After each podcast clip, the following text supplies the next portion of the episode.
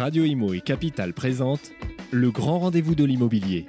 En partenariat avec Orpi, des femmes et des hommes pour votre bien, et bienici.com, le site immobilier nouvelle génération.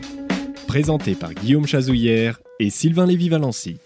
Eh bien, bonjour à toutes et à tous. Merci beaucoup d'être avec nous. Bienvenue sur Radio Imo pour ce premier grand rendez-vous, premier magazine qui s'appelle Le Grand Rendez-vous de l'immobilier, qui a été construit en partenariat avec le magazine économique Capital et l'ensemble des équipes de Radio Imo. Celui par lequel d'ailleurs ce magazine a pu naître, c'est Guillaume Chazoulière. Comment ça va, Guillaume?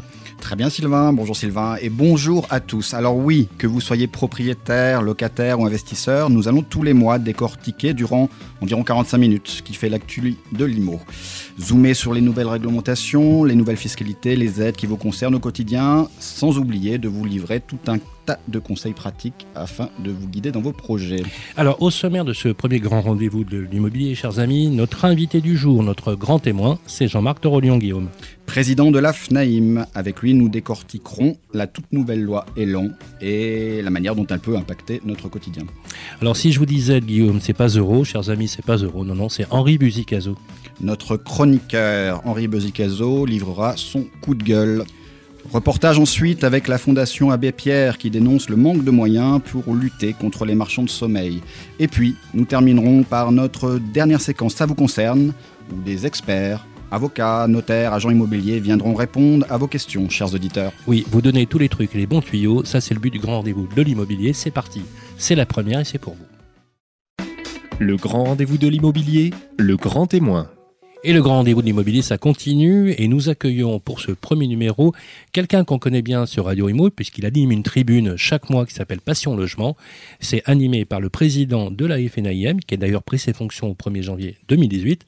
C'est Jean-Marc Torolion. Bonjour Jean-Marc. Bonjour. Merci d'être avec nous pour ce premier numéro et vous allez passer sous le feu des questions d'actualité qui intéressent le grand public et on va commencer par vous Guillaume. Oui, Jean-Marc Torolion, bonjour. Bonjour. Le président Emmanuel Macron vient de faire passer sa première grande loi sur le logement, la loi Elan. On nous avait promis de créer un choc d'offres pour faire baisser les prix. Alors, est-ce que les mesures sont à la hauteur des enjeux? Moi, je crois qu'on se fourvoie toujours quand on imagine un instant sur une valeur aussi, euh, j'allais dire, peu liquide et sur un, marché qui a quand même globalement une grosse inertie. On s'imagine, euh, on se fourvoie quand on pense que du jour au lendemain, on va faire un choc d'offres. Je pense que les mesures qui sont contenues dans la loi Elan vont contribuer assurément par la simplification, par le fait aussi qu'on va diminuer les recours, par le fait euh, que l'on peut convertir aussi des immeubles de bureaux plus facilement en, logement, par le fait qu'un certain nombre de mesures euh, avec les AFB, avec les ABF, pardon, avec euh, la norme handicapée, y a, il y a quand même un, un, recours, mais il y a tout un ensemble effectivement qui contribue à dire on veut fluidifier le marché de la production de logements. Et de ce point de vue-là, ce texte va y contribuer. Mais on sait très bien que le résultat c'est dans deux ans. On sait très bien qu'on euh, ne peut pas débloquer comme ça du jour au lendemain des projets. Il y a, il y a une inertie. Concernant le secteur privé existant, euh, peu de choses en réalité. Il y a un bail mobilité dont sur lequel on reviendra sans doute. Voilà, mais euh, il y a, je pense, un vrai langage de confiance à redonner à l'ensemble du secteur privé concernant le logement existant et tout particulièrement les bailleurs. Donc des mesures gadgets. Non, ce que je suis en train de vous dire, c'est que il y a un certain nombre de sujets qui sont traités au fond. Et on sait que quand on, traite des sujets au fond sur un marché tel que le nôtre, un marché de la production, eh bien, c'est lié à cette activité-là. Il y a forcément une inertie dans le résultat. Il faut être patient. Ça faisait, ça faisait des années que les professionnels de l'immobilier appelaient à geler les normes et on en a attaqué une belle norme, c'est la norme handicapée. Elle a fait couler beaucoup d'encre, celle-ci. Euh, on va passer de 100% de normes handicapées à 20% de normes handicapées. Ça aussi, c'est une mesure. Moi, je euh, soutiens totalement. Je le soutiens totalement. Pourquoi? Parce que, euh, en fait, on est, on est parti, on, passe du tout adapté au tout adaptable. Et puis avec une partie qui sera effectivement destinée à, nos concitoyens qui, qui relèvent d'un handicap. Mais je, je pense qu'il est très important pour la majorité des Français d'abaisser les coûts de construction. On sait que les normes y participent grandement. Euh, il est paradoxal, si vous voulez, qu'en qualité de syndic de copropriété aujourd'hui, les immeubles neufs que vous, que vous gérez coûtent très cher en charge. Tout ça, c'est le résultat d'une addition, certes, d'équipements collectifs, mais aussi d'un ensemble de normes, euh, de contrats d'entretien. Tout ça contribue finalement au coût global du logement. Je ne dis pas qu'il ne faut pas de normes. L'exemple de Marseille avec un immeuble qui s'écroule montre qu'à un moment donné, il faut quand même faire attention, euh, bien évidemment. Mais encore une fois, il faut savoir raison garder tout en n'ignorant pas qu'une partie des normes sont aussi le fruit de certains acteurs qui euh, contribuent aussi euh, à renchérir des coûts pour des questions de marché. Et je crois que même vis-à-vis de ces acteurs-là, bah, il faut euh, mettre un frein et faire en sorte qu'on soit... Acteurs Quels acteurs vous bah, Je pense, bah, un des plus grands exemples qu'on peut citer, c'est les ascenseurs dans les immeubles anciens, où manifestement, il y a quand même eu, d'ailleurs on y est revenu, mais j'allais dire un pic, de, un pic de demande lié à la mise aux normes qui était fort malvenu pour les copropriétaires. Je pense aussi à certaines normes d'électricité qui changent à tout bout de champ avec des suréquipements euh, par certains côtés. Euh, je pense euh, également à certaines normes en termes d'espace qui, à mon sens, ont un coût réel pour les, pour les promoteurs. Alors justement, on, je voudrais qu'on garde un petit peu le, trait sur la, norme. On l'a vu effectivement cet événement dramatique hein, à Marseille, dont on connaissait déjà l'existence. Hein. C'est-à-dire qu'il y avait des mises en péril des immeubles. Alors ça met l'accent sur un point majeur, qui est la rénovation du bâti et pas uniquement la rénovation énergétique dont on parle. En fait, le gros chantier de demain, c'est pas forcément uniquement le neuf, c'est aussi la transformation euh, du parc existant. Donc, ce qu'on appelle la promotion-rénovation. Est-ce que aujourd'hui, quels seraient, selon vous, les bons axes de langage aux particuliers pour qu'ils prennent euh, conscience que l'investissement sur la rénovation de leurs biens est un élément de valeur d'actif qui va effectivement être la transition. Parce que certains font le lien entre la promotion-rénovation ou la rénovation de leurs biens vers aussi la rénovation énergétique, qui est l'enjeu majeur aujourd'hui. Quand on a fait notre conférence de presse au 30 juin, on a amené une étude qui était extrêmement intéressante. On a, euh, a pointé du doigt une accélération de la vacance d'un certain nombre de logements en France, accélération depuis 10 ans, euh, de l'ordre de 100 000 logements vacants de plus par an en France. Ces 100 000 logements, il ne faut pas se tromper. C'est ces 100 000 logements qui se trouvent brutalement déclassés, déclassés et sur une pente irréversible par rapport à la, au fait qu'ils soient maintenus euh, sur le marché. Et c'est là. Mais attendez, la question. c'est là. Attendez, la question, c'est quoi alors? C'est on détruit, on reconstruit, ou est-ce qu'on rénove? Parce qu'il y, a un enjeu, un enjeu majeur. C'est quoi le, bon discours? Et, c'est voilà. Et c'est là où j'allais dire, euh, je, je, je, veux en venir. C'est qu'à partir d'un certain moment, il n'y a même plus de notion de préservation de patrimoine parce que ce patrimoine euh, est, a franchi, euh, j'allais dire, un moment irréversible dans sa rénovation. Donc, c'est le point de non-retour. C'est le point de non-retour. Alors, on, ne le voit, on, peut plus rénover. On le voit dans certaines petites villes. On, peut, en réalité, euh, le coût de rénovation n'a plus de pertinence au regard de la valeur de sortie. Donc, qu'est-ce qu'il faut faire? Bah, il faut effectivement se rendre propriétaire de ces ensembles immobiliers et restituer le terrain euh, à une forme de, promotion. Ce qui veut Mais si je suis, votre, si je suis votre raisonnement, c'est donc un élément qui est lié à la pression foncière qui permettrait effectivement d'augmenter le volume de logements disponibles, puisque c'est un vrai sujet aussi. Donc euh, ce n'est pas uniquement les friches foncières qui sont disponibles aujourd'hui, c'est aussi la transformation du bâti. C'est bien ça Absolument, mais enfin, les civilisations occidentales ont toujours reconstruit la ville sur la ville. Je pense que dans la loi Elan, le fait d'avoir euh, un peu circonscrit les pouvoirs des ABF n'est pas innocent. Et j'en avais discuté d'ailleurs directement avec M. Mézard à l'époque, notre ancien ministre du Logement. C'est-à-dire que l'idée, c'est bien aussi qu'il n'y a pas, il faut pas figer nos villes. Il faut pas en faire des villes forcément euh, musées. Bien sûr qu'on a tout intérêt à préserver un certain nombre de monuments, de, perspectives, mais il faut pas en faire des villes musées. Et à un moment donné, il faut savoir reconstruire. Voilà. Ceci étant, ceci étant, sur le patrimoine existant, je suis aussi, euh, je, je tous les langages qui consiste à stigmatiser des patrimoines. Vous savez que je suis contre le vocabulaire euh, passoire énergétique, poubelle énergétique, qui est le pire des vocabulaires que j'ai entendus. On ne stigmatise pas l'actif patrimonial d'un Français qui fait ce qu'il peut derrière avec les moyens qu'il a. Alors j'aimerais revenir, sur des mesures qui sont contenues dans la loi Elan. Vous l'avez évoqué tout à l'heure, le bail mobilité, c'est un nouveau bail de 1 à 10 mois. On se demande à quoi ça sert. Est-ce que vous, vous trouvez un intérêt, vous, pour les bailleurs et même pour les locataires? On l'a soutenu, d'autant qu'on a contribué largement euh, avec trois amendements à ce qu'il soit, euh, à mon avis, techniquement euh, utilisable.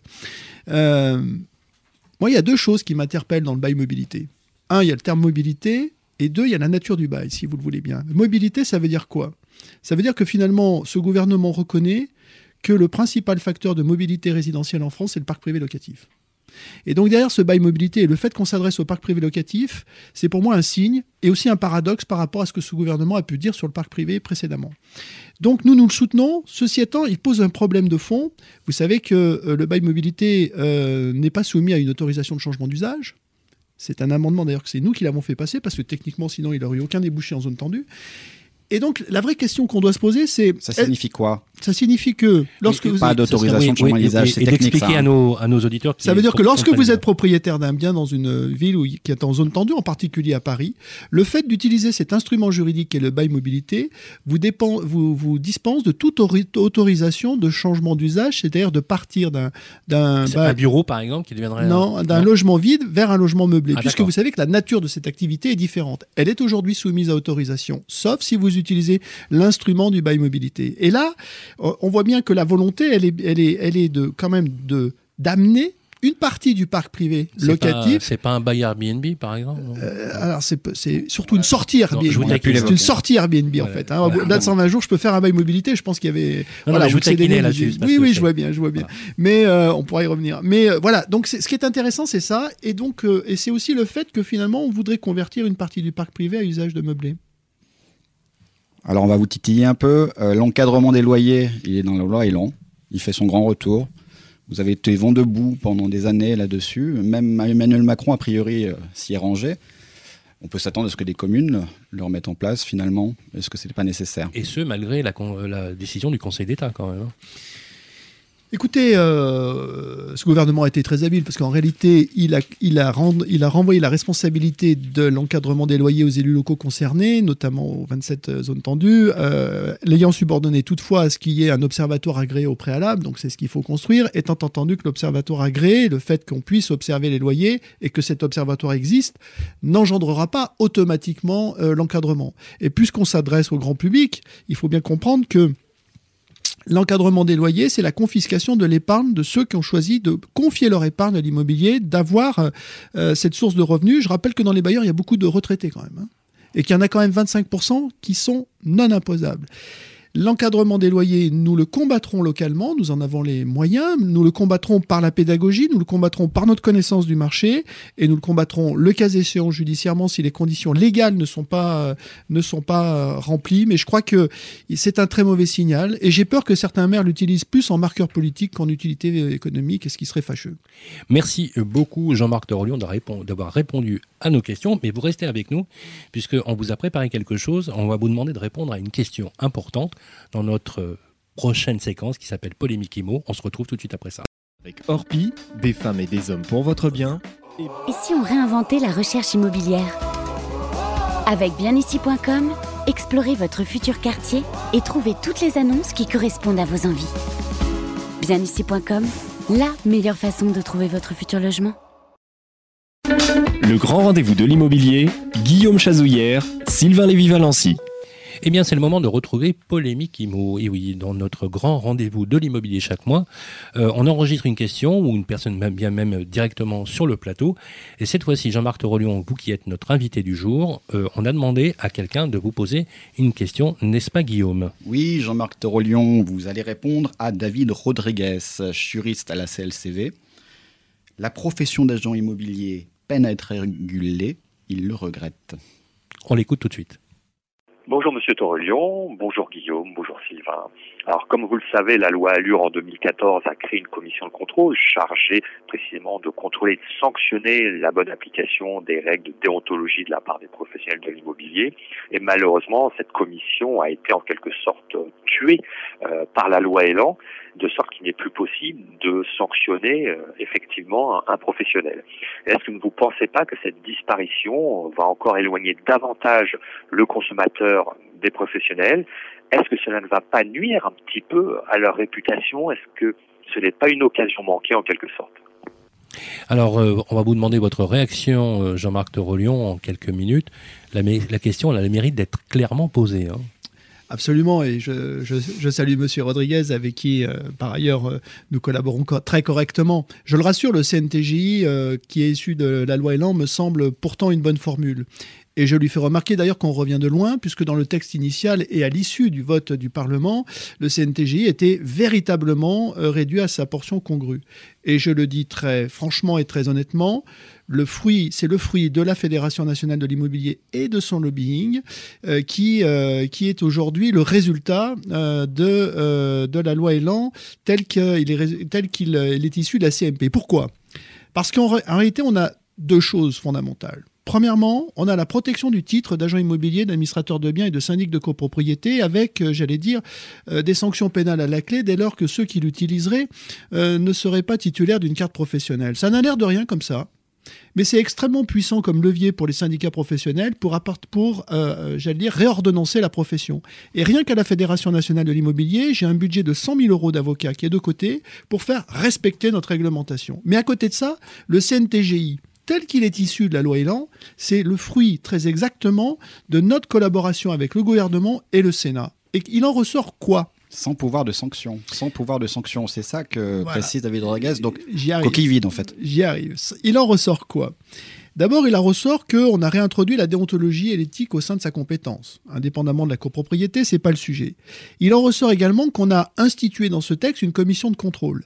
Je fais remarquer à M. Rodriguez que dans cette commission de contrôle, il y a un nombre de représentants entre les associations de consommateurs et les professionnels absolument égal. C'est-à-dire qu'il n'y a pas de. Et l'idée de cette commission de contrôle, c'est qu'elle se saisisse des sujets ou qu'elle instruise, en fait, les, euh, les, dérapages constatés sur le terrain ou les demandes qui pourraient être faites très directement au CNTGI, que ce soit par les associations de consommateurs, comme par d'ailleurs les syndicats professionnels. Je ne serais pas surpris que les premières demandes, d'ailleurs, viennent des syndicats professionnels. Avec un pouvoir d'alerte direct auprès de l'État, en fait, avec une capacité de saisine soyons clairs, de la DGCCRF très directement. Donc, euh, entre un titre protégé sur lequel les syndicats professionnels vont euh, véritablement veiller et réordonnancer la profession et clarifier vis-à-vis du consommateur. Un CNTGI où la notion de commission de contrôle est véritablement introduite avec la déontologie qui fait partie de son domaine de compétence. Eh bien, M. Rodriguez, il ne dépendra que de nous, que de vous, que de faire en sorte que ce CNTGI, en réalité, avec son futur président, soit l'instrument euh, dont euh, nous, que nous souhaitons tous, en réalité, c'est-à-dire qu'il incarne les intérêts des consommateurs, la valeur de nos entreprises et le professionnalisme. Merci beaucoup euh, Jean-Marc Torolion. Euh, la, question était clairement posée et je pense que la réponse était tout aussi claire. Merci beaucoup. Euh, vous restez toujours avec nous, bien évidemment, et on va tout de suite passer à la séquence pour écouter quelqu'un qu'on aime bien. On appelle ça le coup de gueule d'Henri. on a fait le Z comme Buzicazo, ça lui fera plaisir. On retrouve tout de suite Henri Buzicazo. Radio Imo, Capital, le grand rendez-vous de l'immobilier. Eh bien, on va se retrouver pour, on vous l'a dit tout à l'heure, pour le coup de gueule d'Henri, qui va nous livrer ses humeurs, Henri Buzicazo, chaque mois, sur euh, ce grand rendez-vous de l'immobilier qui est fait avec Radio Imo et Capital. Parlez-nous un petit peu d'Henri Buzicazo, euh, Guillaume. Oui, Sylvain, Henri Buzicazo, c'est une figure du secteur, président de l'Institut du management des services immobiliers et chroniqueur depuis longue date pour Capital et pour Radio Imo. Alors, il nous livrera chaque mois son coup de gueule. Aujourd'hui, un sujet, le titi, la suppression de la taxe d'habitation, promesse de campagne du candidat Macron, tourne au casse-tête pour le gouvernement. On l'écoute tout de suite. Je salue les auditeurs de Radio Imo. Euh, je vais vous raconter, euh, à l'approche de Noël, l'histoire d'un cadeau qui coûte cher aux Français. Euh, Emmanuel Macron, incontestablement, a été élu pour de bonnes raisons, parce qu'il était un, homme de changement, un euh, euh, réformateur, euh, qu'il cassait les codes. Et puis aussi, et tous les candidats avant lui ont eu comme ça un atout dans la manche parce qu'il est arrivé avec un cadeau. Un cadeau qui venait resolvabiliser les ménages français, le cadeau de la taxe d'habitation. Alors je vous rappelle que euh, dans un premier temps, pendant la campagne, on a annoncé que 80% des ménages euh, allaient euh, voir leur taxe d'habitation supprimée.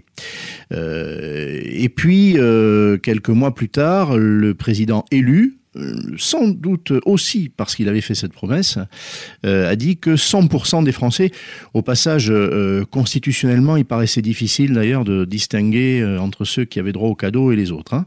En tout cas, on a fini par dire tous les Français vont être exonérés de taxes d'habitation. Jusque-là, et on est parti en vacances en juillet ou en août avec cette idée-là, on était tous très contents. Sauf que les estimations de ce cadeau, et puis ceux qui le faisaient vraiment euh, posent problème. Pendant la campagne, on est arrivé à 8 milliards euh, de coûts pour euh, la collectivité. on est passé très vite après l'élection à 14 milliards, à 16 milliards aujourd'hui. Pour 80% des Français, pas 100%, on est à 26 milliards et demi. Alors déjà, petit problème d'approximation. deuxièmement, qui fait le cadeau? Mais ce n'est pas le président de la République, ce n'est pas l'État, ce sont les collectivités locales, c'est-à-dire les communes, qui étaient destinataires. Et là, les ennuis commencent.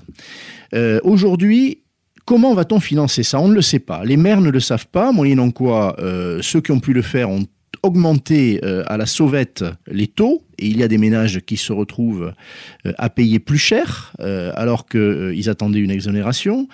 On s'attend à une augmentation de la taxe foncière, l'autre taxe hein, qui pèse sur les propriétaires, parce qu'il va falloir que les communes trouvent l'argent quelque part. on s'attend à un transfert de TVA vers les départements, puisque ce sont les départements qui feraient passer la taxe foncière vers les communes. Bref, c'est quand même l'impéritie totale, pour le dire plus simplement, le grand n'importe quoi. et dernier les maires, dans l'intervalle, ne signent plus les permis de construire parce qu'ils ne savent pas s'ils auront l'argent pour euh, financer les services qui, doivent forcément accompagner euh, des immeubles qui sortent de terre et des ménages qui arrivent. Voilà, c'est l'histoire d'un cadeau fait par un président de la République et qui va coûter peut-être fort cher aux Français, en tout cas qui nous enlève toute visibilité sur euh, le statut de propriétaire et ce qui peut s'en suivre. Merci euh, beaucoup Henri Buzicazo qui a d'ailleurs enregistré euh, cette, euh, ce billet puisqu'il n'a pas pu être présent parmi nous. Donc merci à lui. vous croyez au Père Noël, Jean-Marc Torolian Moi j'ai toujours soutenu cette mesure. Je pense que dans un pays qui est drogué à la puissance publique, à la dépense publique, annoncer une suppression d'impôts, c'est toujours très courageux, c'est jamais facile. Ceci étant, il faut jamais oublier que la décentralisation a été assise essentiellement, effectivement, sur l'immobilier dans son financement et qu'aujourd'hui s'ouvre aussi une séquence sur la refonte de la fiscalité locale. Et elle est importante, cette réforme. Elle est déterminante. Moi, je fais remarquer que la suppression de la taxe d'habitation, c'est bien pour les locataires. D'ailleurs, ça rend très compétitif, à mon avis, en France, le statut de locataire. Ça méritera, euh, ça pourrait mériter d'autres, d'autres évolutions. Et euh, je pense aussi qu'il euh, il faut jamais oublier qu'il y a encore, il y a quand même un rééquilibrage de la fiscalité à avoir. Je vous donne un, exemple. Dans des communes où vous avez un nombre de logements sociaux, parfois 40-45% de logement social. La taxe foncière est insupportable pour les propriétaires parce que l'assiette est réduite aux propriétaires occupants.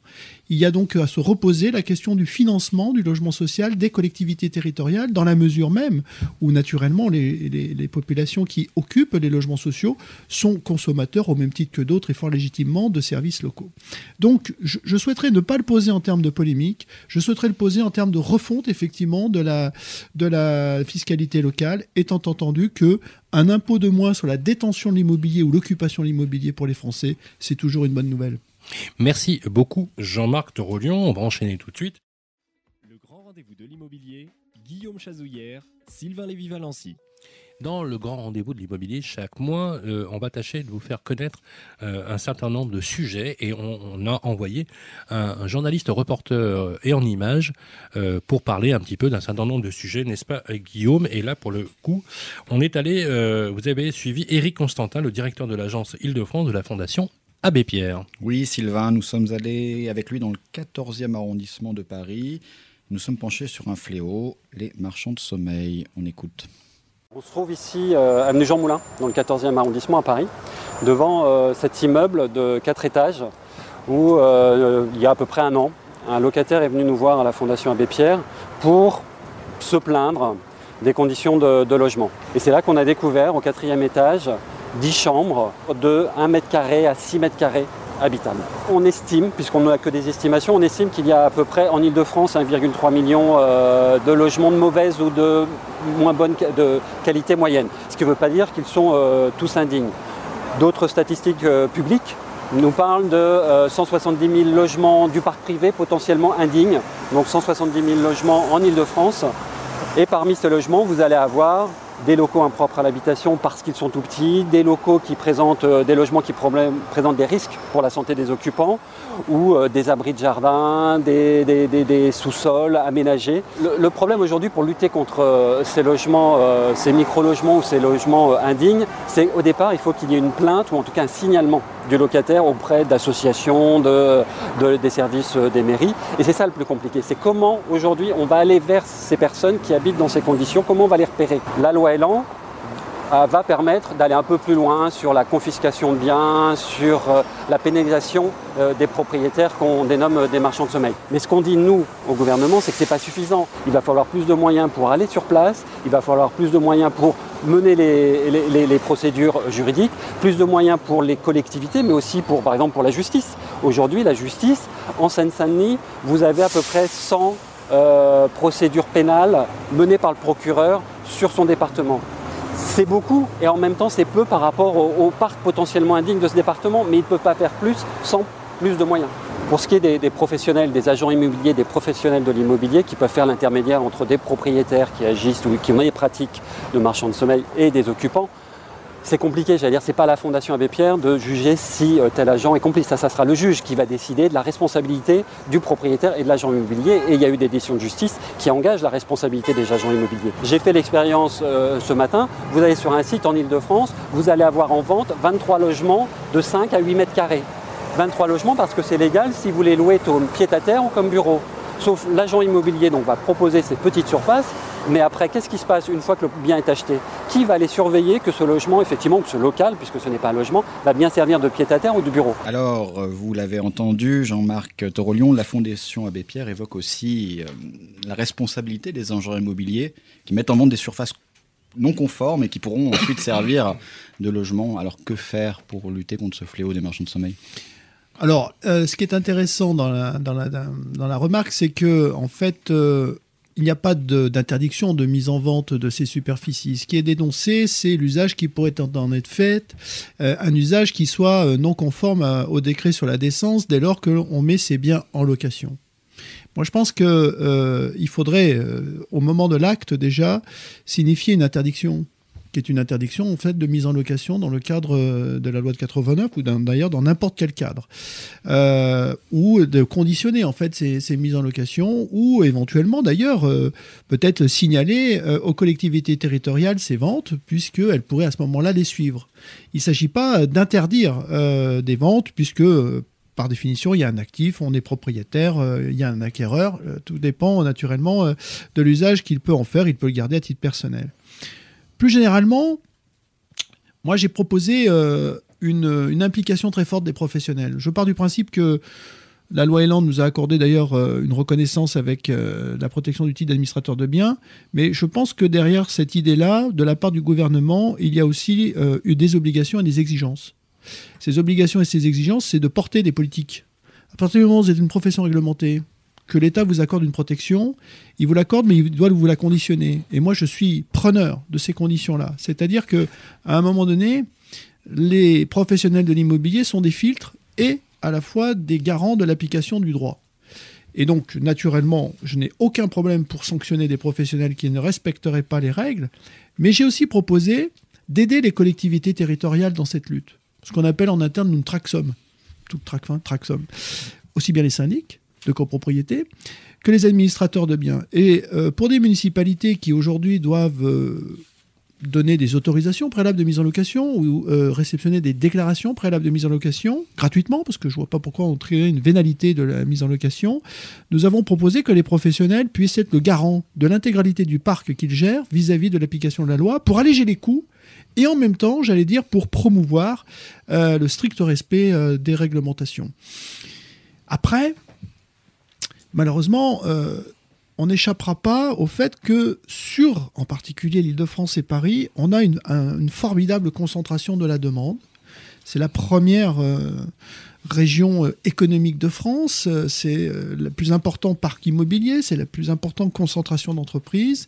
Et on en revient toujours à cette idée selon laquelle il faut que ce pays déconcentre et équilibre ces territoires. Derrière l'équilibre des territoires, il y a forcément aussi équilibre de, euh, des logements, équilibre de, de l'offre. Et euh, c'est pour ça que nous nous battons contre l'ozonage. Hein. Euh, l'ozonage, pour moi, ne vient que stigmatiser les territoires. Donc, nous sommes naturellement en phase avec, en, fait avec la Fondation Abbé Pierre et prêts à apporter notre contribution. d'alerte aussi. Hein, oui, Traxom, on l'a appelé Traxom. D'accord. Alors, un devoir d'alerte, c'est-à-dire que ça va plus loin, puisque quand on a interviewé euh, Julien de Normandie sur le plateau de Radio Imo, il a dit une obligation de dénoncer, hein, il a bien prononcé le nom, mm. de dénoncer avec toute la symbolique que ça peut recouvrir. Euh, apparemment, tous les professionnels sont d'accord hein, sur, sur, l'idée, même si parfois la terminologie n'est pas tout, toujours, toujours très appréciée. Orpi, des femmes et des hommes pour votre bien. Et si on réinventait la recherche immobilière? Avec bienici.com, explorez votre futur quartier et trouvez toutes les annonces qui correspondent à vos envies. Bienici.com, la meilleure façon de trouver votre futur logement. Le grand rendez-vous de l'immobilier, Guillaume Chazouillère, Sylvain Lévy-Valency. Et dans le grand rendez-vous de l'immobilier, on s'intéresse aussi à l'immobilier des régions, de l'immobilier partout sur notre territoire. Et on va le faire euh, chaque mois dans ce numéro du Grand Rendez-vous de l'immobilier avec David Benbassa, le directeur général de Bien Ici, euh, le portail d'annonces immobilières qu'il faut utiliser si on veut bien se loger. Bonjour. Comment ça va David? Très bien Sylvain, merci de m'accueillir. Alors David, pour cette première, coup d'œil sur les marchés immobiliers locaux, ceux qui stagnent et ceux qui ont le vent en poupe. Absolument. Alors pour cette première, on aborde effectivement le milieu du dernier trimestre 2018 et on peut constater que l'immobilier français reste dynamique. Après les records de 2017, cette année s'annonce dans la même lignée avec un nombre de transactions réalisées qui avoisinera très vraisemblablement les 950 000 unités. La demande reste soutenue pour l'achat de logements dans l'existant, notamment grâce à des conditions d'emprunt toujours favorables et des taux toujours exceptionnellement bas. On note une moyenne aujourd'hui à 1,43%, toute durée confondue. Alors on peut s'attendre à un ralentissement du marché immobilier en raison d'un stock qui baisse et du recentrage de certaines aides à l'achat comme le PTZ. Des évolutions qui affectent directement les primo-accédants dans certaines zones géographiques, avec un effet couperet pour les ménages modestes qui sont plus finançables. Alors pour rappel, à l'échelle de la France, le montant d'un achat immobilier se situe aux environs de 210 000 euros, pour une, avec une durée de mise en vente de 90 jours en moyenne. Aujourd'hui, on achète, on a fait un petit calcul, en moyenne 89 mètres carrés, euh, quand on achetait seulement 79 mètres carrés en 2011. C'est tout simplement une pièce supplémentaire. Sur toute la France, on constate une hausse globale des prix qui devrait se situer en 2018 autour de 2,5% toutes les régions sont touchées par la hausse des prix, à l'exception, par exemple, du centre Val-de-Loire ou des Hauts-de-France qui connaissent une légère baisse. Alors, si on s'intéresse à Paris maintenant et aux grandes villes, alors sans trop de surprise, le prix au mètre carré dans la capitale continue de grimper avec une hausse de 6% sur un an. Le record est établi à 9700 euros du mètre carré, avec bien sûr des disparités selon les arrondissements. Si on regarde maintenant les autres grandes villes, on est au-delà de 4500 euros du mètre carré pour Lyon, pour Bordeaux. On est à 3300 euros du mètre carré en moyenne à Nantes, à Strasbourg, à Lille ou à Rennes. On est autour de 3000 euros du mètre carré à Marseille, Toulouse, Montpellier. Et là, à moins de 2000 euros du mètre carré à Poitiers, Besançon, Brest ou encore Saint-Étienne. Par rapport à l'année dernière, les prix ont vraiment progressé. Alors c'est plus de 10% à Bordeaux ou à Rennes ou à Poitiers, c'est 9% de plus à Lyon, 6% à Lille et 5% à Nantes, pour ces quelques exemples. Enfin, on va regarder un petit peu ce qui se passe du côté du neuf. Donc il y a eu deux années de progression régulière, on constate maintenant les premiers signes d'essoufflement. Cela se traduit par un ralentissement du nombre de mises en chantier, donc une baisse du nombre de permis de construire accordés. Et ça, ça va effectivement engendrer une baisse vraisemblable des réservations aux particuliers sur l'année à hauteur de 120 000 unités sur l'année. Les raisons de ces ralentissements sont multiples. Alors il y a la hausse des prix qui n'est plus suffisamment compensée par les taux d'emprunt bas pour les ménages les plus modestes, ça c'est une réalité. Le recentrage géographique pour les avantages fiscaux et notamment le Pinel. Et enfin, des collectivités locales, ça c'est intéressant, qui sont plus frileuses à l'approche des municipales de 2020. Bref, un ralentissement qui malgré tout a relativisé car l'année 2017 avait été particulièrement exceptionnelle, mais on a une inquiétude qui plane aujourd'hui déjà pour 2019. Et pour autant, le besoin de logement est toujours très présent en France.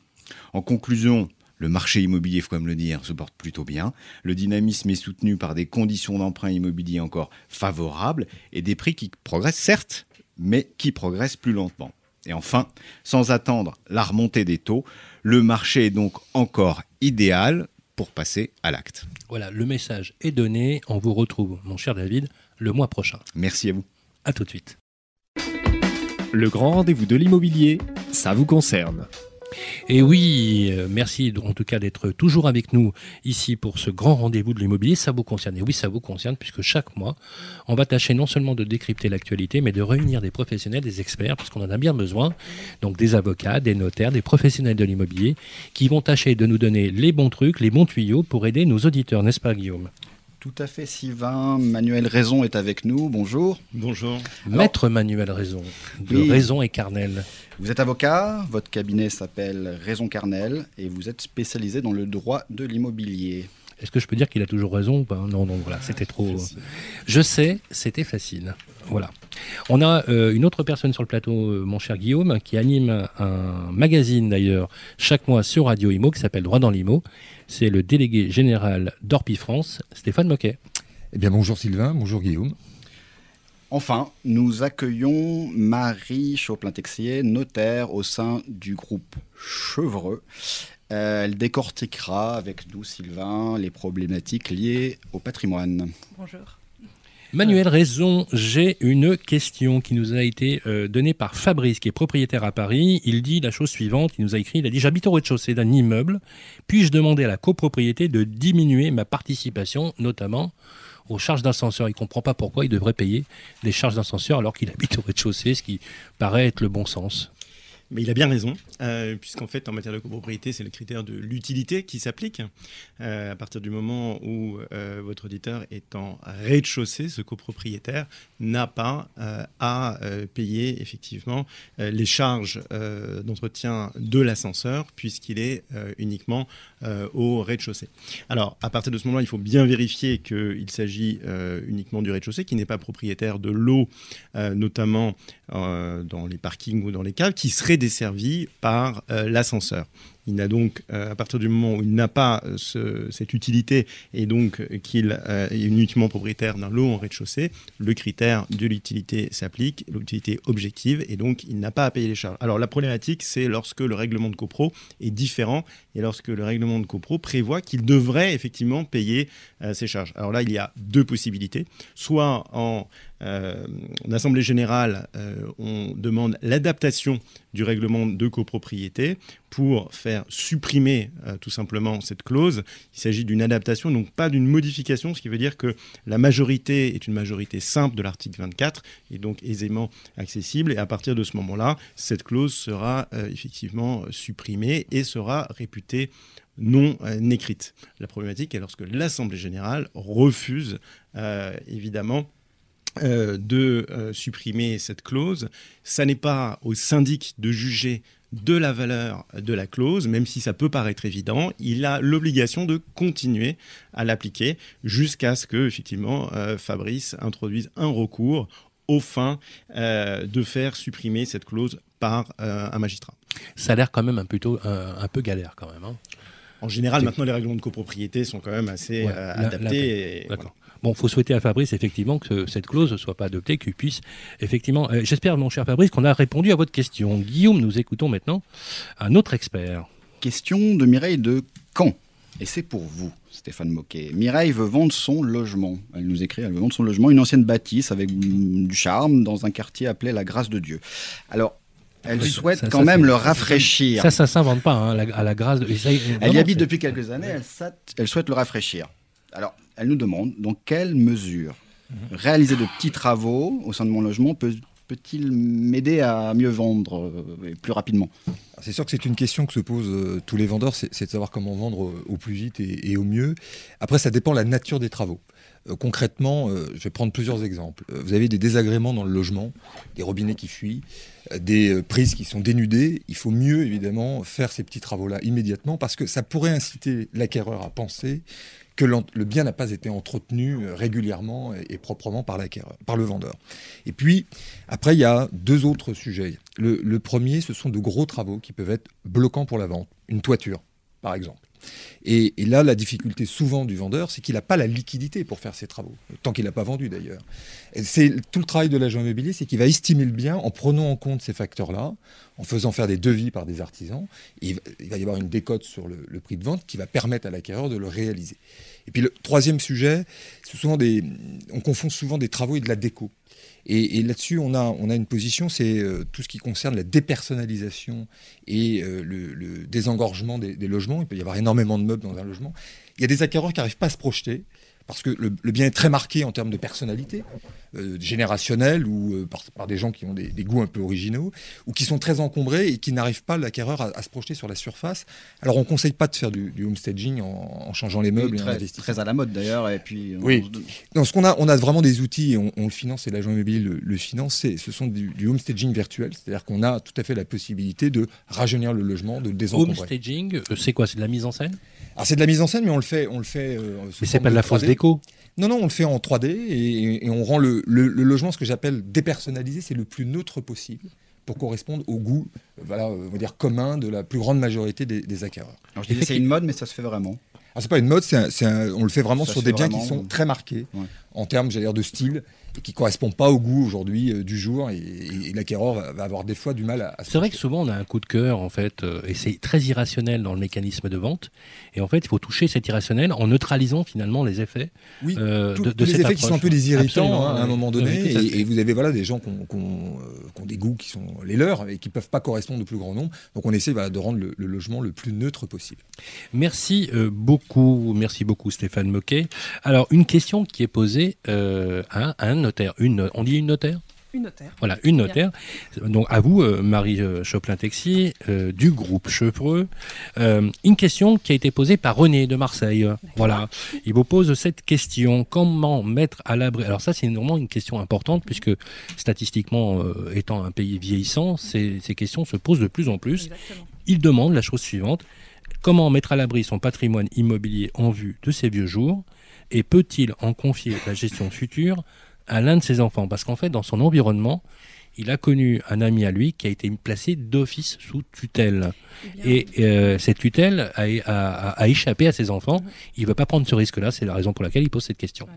René pourra tout à fait organiser l'avenir et prévoir euh, ce qu'il appelle un mandat de protection future euh, qui lui permettra de, faire le choix du mandataire qu'il désignera pour gérer ses biens. le mandat, c'est quoi? Ce mandat, c'est un contrat qui sera donc signé par René et par un ou plusieurs de ses enfants s'il le souhaite. Euh, et qui lui permettra donc de prévoir une protection adaptée et sur mesure pour gérer à la fois sa personne, donc c'est-à-dire son dernier lieu de vie par exemple, les derniers soins médicaux qui devront être pratiqués ou pas, euh, et son patrimoine, donc euh, l'ensemble de ses biens immobiliers, ses comptes bancaires. Là, on vise vraiment le patrimoine de façon générale. Ça permet effectivement d'éviter l'ingérence du juge, euh, ou en tout cas de limiter considérablement l'intervention du juge via la signature de ce mandat. Donc deux possibilités pour René, soit ce mandat est signé par ce qui s'appelle un acte sous sein privé, donc il n'y a pas d'intervention là du notaire lorsque cet acte est régularisé. Soit René prend contact avec son notaire, c'est alors un mandat de protection future notarié qui est régularisé. et là, deux avantages à cela le conseil avisé de son notaire, bien évidemment, et puis euh, les pouvoirs qui vont être plus étendus, puisque la loi a prévu que lors d'un mandat euh, notarié, les pouvoirs donnés au mandataire peuvent être les plus larges possibles. Donc c'est là tout l'avantage. Euh, la mise en place de ce mandat, eh bien peut-être que René décédera sans que ce mandat ne soit mis en place, hein, si René conserve toute sa capacité jusqu'à son dernier jour, c'est ce que l'on lui souhaite. soit ce mandat prendra effet, et alors l'un de ses enfants saisira le tribunal d'instance qui dispose d'une liste de médecins experts. Un certificat médical sera établi par un médecin expert qui attestera donc de l'incapacité euh, de de René. Euh, et donc le mandat euh, voilà, prendra effet à ce moment-là, et puis les enfants de René seront amenés à gérer. et dans tous les cas, il vaut, mieux, il vaut mieux de toute façon passer par un professionnel C'est toujours mieux. aguerri, bien évidemment. Et même dans tous les cas, si effectivement on évite la dépendance, mm de toute façon, le faire en amont, c'est plutôt bien. C'est toujours bien. C'est toujours bien. C'est comme de faire un testament et de pré... par exemple, devant notaire, bien évidemment, et d'organiser les problématiques.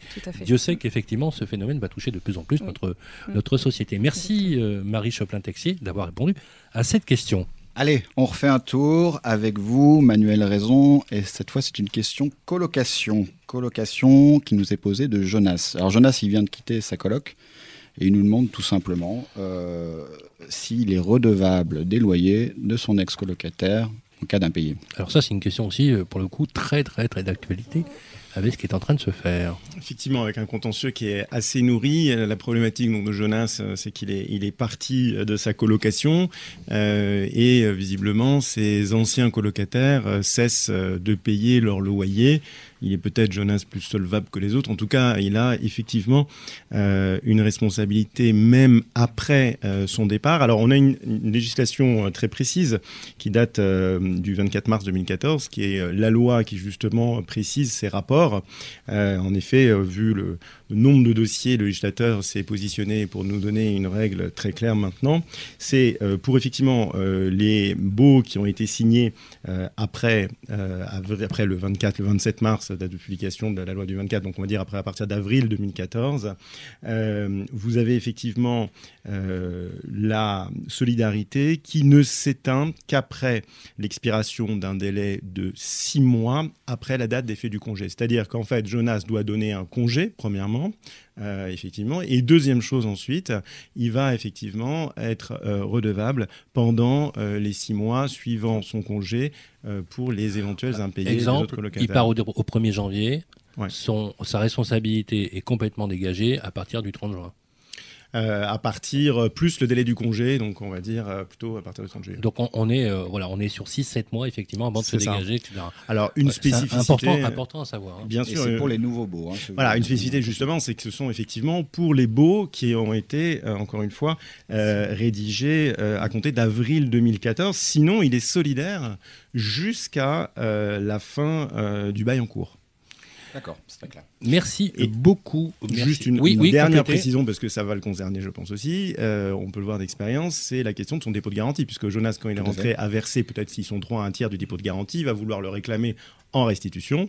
Euh, il n'y aura pas droit avant la fin euh, du bail. C'est-à-dire qu'une fois que c'est ah uniquement lorsque les trois en l'hypothèse, ils sont trois, les trois colocataires. Donc s'il reste deux ans de plus, euh, deux ans de plus il ne touche pas son dépôt de garantie avant la fin du bail. Effectivement, je. Voilà. Je suis pas sûr qu'il le savait forcément quand voilà il a, bien informé. En tout quand cas, il a signé le bail, il était tellement content de trouver une, coloc qu'il n'a pas réfléchi forcément. Parce que ça aussi, c'est une réalité.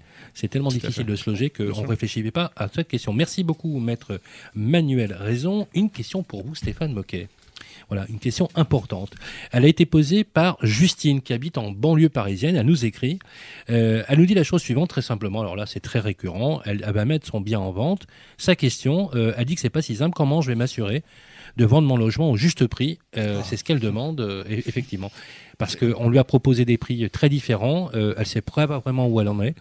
Et elle aimerait bien savoir comment on fait pour trouver un bon prix et le prix de son bien. C'est évidemment le, point majeur quand on vend un bien, c'est l'estimation et le délai. Hein, c'est les deux sujets.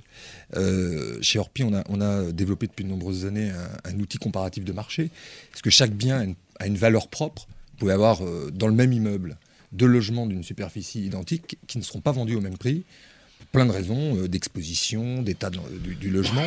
Et donc on a euh, agrégé un certain nombre de données, puisqu'on a euh, logé 4 millions de Français hein, depuis, depuis 50 ans. Donc on, a fait tout ce travail-là parce qu'on on va co-construire et on va expliquer euh, au vendeur quelle est la valeur de son bien, en expliquant avec des critères comparatifs euh, pourquoi il y a des surcotes ou des décotes sur certains critères qui va amener à, trouver le, juste prix. Et après, il y a des notions aussi de délai. Donc toutes ces données-là, on les, possède dans cet outil euh, qu'on appelle le CM et qui va permettre de comprendre qu'il y a des biens similaires qui ont été vendus, plus ou moins vite, à des prix différents. Et on va ajuster le prix comme ça avec, avec le vendeur. Et puis, on va quand même juste dire une chose, c'est que le juste prix, c'est juste quand un vendeur et un acquéreur se sont mis d'accord. C'est la règle du commerce, mais ça marche aussi pour l'immobilier. Et donc il y a toujours ce, sentiment quand on vient de faire une vente. L'acheteur se dit toujours j'aurais peut-être dû acheter un peu moins cher. Le vendeur se dit toujours j'aurais dû euh, finalement vendre un peu plus cher. Moi je dis toujours quand les deux parties se sont mis d'accord, c'est ça le, juste prix. Alors évidemment on fait plusieurs estimations, on va sur internet aussi. Euh. Oui, enfin, euh, après, nous, on a, on a toutes ces, tous ces outils, hein, puisqu'on agrège, je vous dis, des, millions de données, qui permet effectivement d'affiner parfaitement quelle est la valeur du marché. Alors, il y a la valeur du marché, mais ça ne veut rien dire, le marché, c'est vaste. C'est véritablement la typologie de biens euh, dans un secteur donné, par rapport à un style, je vous parle de décote et de surcote parce que voilà, l'état du logement, je vous dis son exposition, tous ces éléments-là sont pris en compte et, on arrive, on a un document de 27 pages qui permet d'expliquer au vendeur qu'il est le prix et pourquoi on l'a construit. 27 pages, ah oui. Et il, lise les 27 pages On lui présente. Et on lui présente. Et très souvent, d'ailleurs, ça, ça, lui permet lui-même, à un moment donné, de s'être fait son propre prix autour du parcours mais c'est vrai qu'il y a une règle de bon sens dans ce que vous dites. Finalement, le produit ne vaut qu'à partir du moment où il y a un acheteur. Donc, euh, oui. ça a l'air très basique, mais c'est aussi un peu ça. Vous savez, il y a toujours une valeur affective. Oui. Vous avez toujours quelqu'un qui vous dit écoutez, moi, le voisin, il a le même appartement. Qui que c'est la huitième merveille euh, Mais comme j'ai fait beaucoup de travaux, vous comprenez, ça vaut, ça vaut 50 000 euros de plus. Bon. Sauf que les travaux, c'est les siens. Euh, ça va peut-être pas toujours donner une valeur supplémentaire. Et donc, voilà, il faut, euh, il faut arriver à, à sortir de, cette, de ces éléments affectifs pour être sur des éléments qui sont tangibles euh, et démontré euh, par les, par les statistiques. Merci beaucoup Stéphane Moquet d'avoir répondu à cette question extrêmement intéressante. Guillaume, on a eu une autre question, il me semble. Une autre et une dernière question pour vous, Marie Chopin-Texier. Alors, Michel va hériter d'une maison familiale, a priori de ses parents. Que doit-il savoir, nous demande-t-il, pour mener à bien euh, ma déclaration de succession? Alors, euh, lorsque Michel héritera, la déclaration de succession devra être établie par son notaire, qui l'aura saisi au préalable. Euh, c'est un bilan du patrimoine qui sera là encore effectué. La, déclaration de succession, c'est quoi? C'est euh, la photographie du patrimoine du défunt au jour de son décès. S'agissant précisément du bien immobilier, ce que l'on demandera à Michel, c'est d'avoir un avis sur la valeur de ce bien. cet avis peut, peut émaner d'avis de valeur établi par des agences immobilières ou des experts. Une, expertise. Une expertise, voilà. Euh, et donc ce bien sera porté dans la déclaration de succession euh, qui sera établie. Euh, cette déclaration, elle, elle, doit être ensuite déposée au, au, service des impôts qui est compétent, hein, qui qui dépend du lieu, du dernier lieu de résidence euh, du défunt. Euh, et on va calculer dans cette déclaration de succession euh, à la fois les droits de chaque ayant droit, donc c'est la partie civile, hein, on détermine les, droits de chacun, pour arriver à une masse taxable. chaque ayant droit réglera ensuite des droits de mutation sur la masse de biens qu'il recevra. Euh, Alors tout dépend du lien de parenté. Euh, le conjoint et le paxé sont totalement exonérés au jour d'aujourd'hui de, de droits de succession. On parle de droits de succession. Sur la résidence euh, principale Surtout, sur l'ensemble. Ah, sur l'ensemble. Aujourd'hui, un conjoint ou un paxé qui hérite de l'autre ne paie aucun droit de succession. Quel que soit le montant de la succession Voilà, il est totalement exonéré.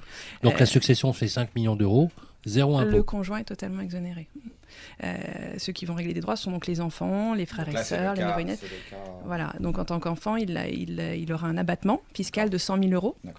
Euh, et ensuite, c'est un barème progressif qui s'applique, donc 5, 10, 15, 20, voire plus, hein, pour cent en fonction du montant taxable. Euh, tout en sachant que là, petite précision euh, importante, toute donation que Michel aurait pu recevoir durant les 15 dernières années, donc dans les 15 ans précédant le décès, vont devoir voilà, être prises en compte dans ce calcul de droit. On appelle ça un rapport à succession. Alors on appelle ça un rappel fiscal. Ah, ah d'accord, pas un rappel. le rapport, c'est encore autre chose. Ah oui, c'est encore autre chose. Je me souvenais vaguement Donc ce, ce rappel fiscal est très important et, en fait, voilà, si l'abattement de 100 000 euros a déjà été utilisé dans les 15 ans précédentes, euh, Michel ne pourra plus en bénéficier. Euh, Remarquez, euh, moi personne jamais me rappelle. Par contre, le fisc, eux, ils m'oublient pas, c'est les seuls à me rappeler. Un dernier et point. Demander de mes nouvelles. Un dernier point, je ne sais pas si c'est son cas, mais s'il veut revendre ce logement, il a un délai? Non, aucun délai. Non, il en est propriétaire. Alors s'il est seul et unique héritier, il en est propriétaire à compter du jour du décès. Et, ensuite, il, a, voilà, il, le vend ou il le conserve. Là, c'est vraiment son choix. Merci, beaucoup Marie Choplin-Texier d'avoir participé donc à cette émission. C'est votre première d'ailleurs. Euh, c'est très symbolique puisque c'est notre première du grand rendez-vous de l'immobilier. On espère vous retrouver régulièrement sur l'antenne de Radio Humo avec euh, le partenariat qu'on a mis en place avec le magazine économique Capital qui est la référence du magazine économique comme tout le monde le sait. Maître Manuel Raison, merci beaucoup d'avoir participé aussi à Ça vous concerne et on vous retrouve d'ailleurs dans Allo Radio Imo pour le Mac de l'Imo chaque vendredi, je le rappelle. Je rappelle que vous êtes à la tête euh, d'une société d'avocats avec votre confrère euh, Steven Carnel, euh, la SCP Raison Carnel, hein, on dit bien Raison Carnel. les raisons d'aller chercher un avocat, elles sont multiples, n'est-ce pas? Stéphane, j'ai pas pu m'empêcher. Hein. Stéphane Moquet, qui dirige aujourd'hui le premier réseau effectivement de transactions, mais aussi en gestion et en administration de biens, c'est Orpi France. Et commerce et entreprise. Orpi et commerce et entreprise. Et je rappelle aussi, parce que comme ça je le place, que vous êtes le premier réseau, euh, le premier réseau pardon, à avoir élu à la tête de ce réseau la femme. première femme euh, du réseau. Et en l'occurrence, c'est Christine Fumagali qu'on espère d'ailleurs avoir sur notre antenne, n'est-ce pas Guillaume? Le grand rendez-vous de l'immobilier, Guillaume Chazouillère, Sylvain Lévy-Valency. Eh bien voilà, c'est fini pour ce premier numéro du grand rendez-vous de l'immobilier. On va vous donner rendez-vous le mois prochain. On passe chaque mois le troisième vendredi du mois à 18h05. Vous pouvez bien sûr nous retrouver sur les podcasts. On vous en parlera tout à l'heure. Mais on a instauré, n'est-ce pas, Guillaume, une tradition pour ce grand rendez-vous de l'immobilier. On va poser la question à Jean-Marc Torolio, notre invité, avant de lui dire au revoir. On va lui demander lui aussi une petite minute pour nous, dire un petit peu quel était le ressenti euh, de ce premier rendez-vous de l'immobilier qui, je le rappelle, est à destination des particuliers, du grand public, pour les aider à y voir plus clair dans l'immobilier. Oh, J'ai un ressenti euh, naturellement extrêmement favorable. Moi, ce que j'espère que nos auditeurs ont compris, c'est que euh, euh, un choc d'offre, c'est pas pour tout de suite. Euh, que le parc privé locatif et que le parc privé d'une façon générale euh, est vraiment le pivot euh, sur lequel il faut se concentrer. C'est sur lequel aussi peuvent s'exprimer certains excès qu'il faut, qu'il faut corriger. Et ce que je veux dire aussi, c'est que les professionnels de l'immobilier sont des filtres utiles, euh, des acteurs importants euh, et sur lesquels ils peuvent s'appuyer pour que demain, euh, qu'ils soient propriétaires, locataires, mais également copropriétaires, leur bâti soit préservé et que leur cadre de vie soit, j'allais dire, le plus agréable possible dans le respect des règles. Merci beaucoup, Jean-Marc Torolion. On était très honorés, ravis que vous ayez accepté de participer à cette première. Merci à vous. N'est-ce pas, Guillaume? Alors, vous allez nous retrouver, bien sûr, le mois prochain. euh, Et entre-temps, si vous n'avez pas écouté euh, cette émission qui passe le troisième vendredi du mois à 18h05, on peut la retrouver, n'est-ce pas, en podcast sur le magazine.